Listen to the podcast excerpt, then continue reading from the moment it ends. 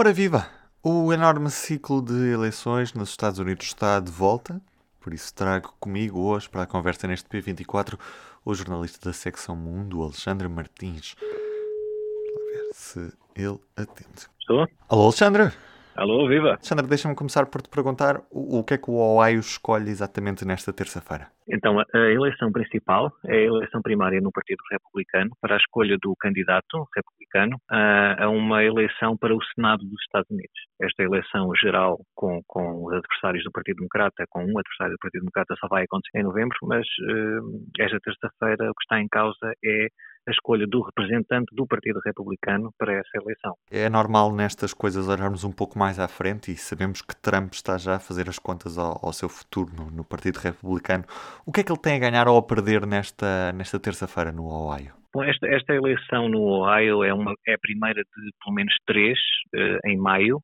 Que, hum, que, podem pôr em causa, bom, não pôr em causa definitivamente, obviamente, é sempre um barómetro assim um pouco falível, mas uh, dar uma indicação do atual, hum, da atual influência do Trump no Partido Republicano. Quer dizer, estas escolhas na, na, na base do Partido Republicano, nas eleições primárias, têm este hum, aliciante acrescido de, de tentarmos perceber ou ver se os candidatos apoiados por Trump vencem ou não vencem e, e, e, e tentar extrapolar isso para, para, para o ambiente a nível nacional no Partido Republicano em relação a Donald Trump. Nós todos nós sabemos que o Donald Trump passou a dominar o Partido Republicano desde 2016, mas há sondagens que indicam que apesar de ele continuar a ser a figura dominante do Partido Republicano, já foi mais dominante do que é agora. Começam a aparecer possíveis adversários às eleições primárias para as presidenciais de 2024, principalmente se, se, no caso de Trump se candidatar,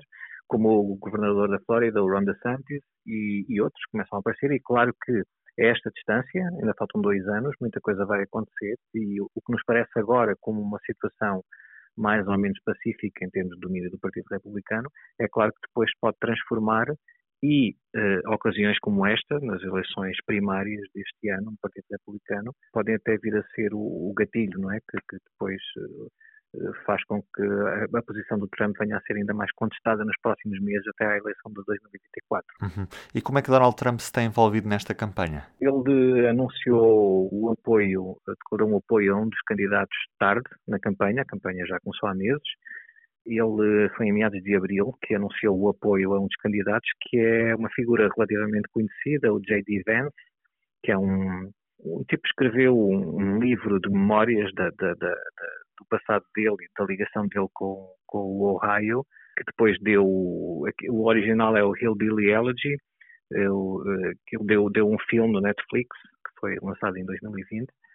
Eh, ele é bastante jovem para um candidato ao Senado, 37 anos, antes da eleição presidencial de 2016, mas já depois de o Trump ter sido escolhido como candidato do Partido Republicano, eh, foi muito crítico do Trump, chamou-lhe idiota e escreveu coisas, disse que que, ele era, funcionava como uma espécie de heroína cultural, que, que, que, as pessoas, muitas pessoas ficavam viciadas nele, mas aquilo era só pouca dura, porque ele só enganava as pessoas e tal. Pronto, isso cobras e lagartos do, do Trump.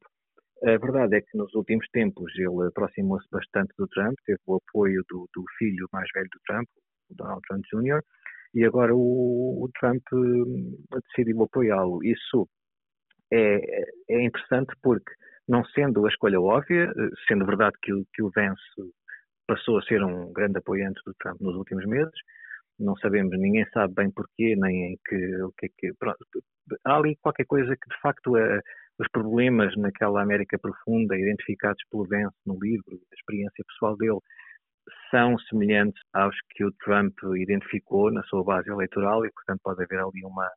uma não, ele pode continuar a não gostar muito da figura dele, mas mas eh, como concorda com os, com os, princípios das políticas, eh, mudou de posição, pronto, não sabemos.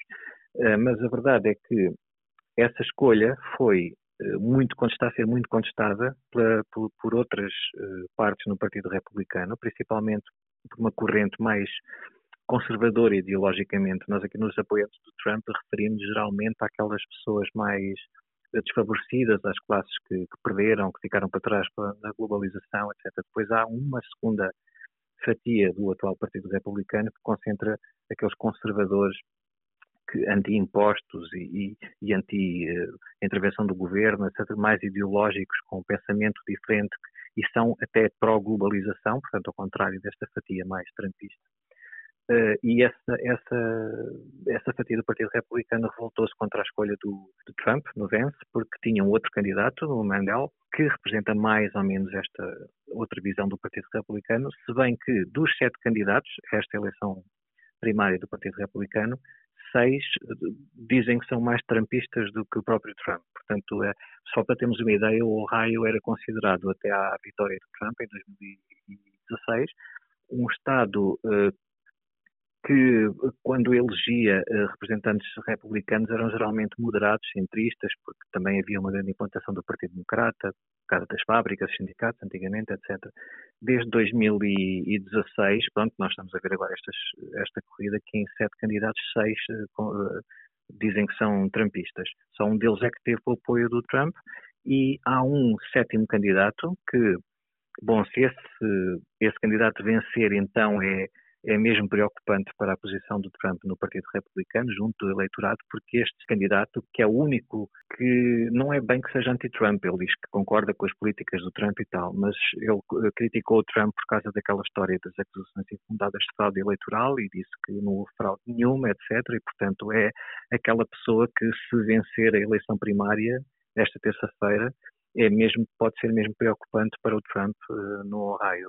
Uh, o Vance aquele tal que, que, recebeu o apoio do Trump subiu nas sondagens desde que recebeu o apoio, mas tem, tem ali uma liderança muito, muito tenue, tipo 26%, o segundo 24%, e este candidato contra o Trump tem 21%, segundo a última sondagem. Portanto, está ali tudo muito reunido e, claro, se o Vence ganhar, o Trump vai poder dizer que foi a, o apoio dele que, que, que, que, o, que, que lhe deu a vitória, porque no início da corrida o Vence estava um bocadinho mais capas atrás, mas se perder, e principalmente se for o tal candidato anti-Trump a ganhar, então estaremos aqui a, a ter outro tipo de, de, conversa sobre o futuro do Trump, não é? Cá estaremos para ver, Alexandre. Depois ainda temos um longo caminho até às intercalares de novembro. Isso mesmo. É isso. Um abraço. Um abraço.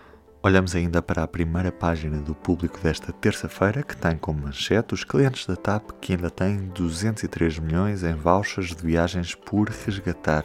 Os cancelamentos ligados à pandemia e a falta de dinheiro em caixa levaram a TAP a compensar os passageiros com estes vouchers e a transportadora diz que tem prolongado o prazo de validade quando este chega ao fim.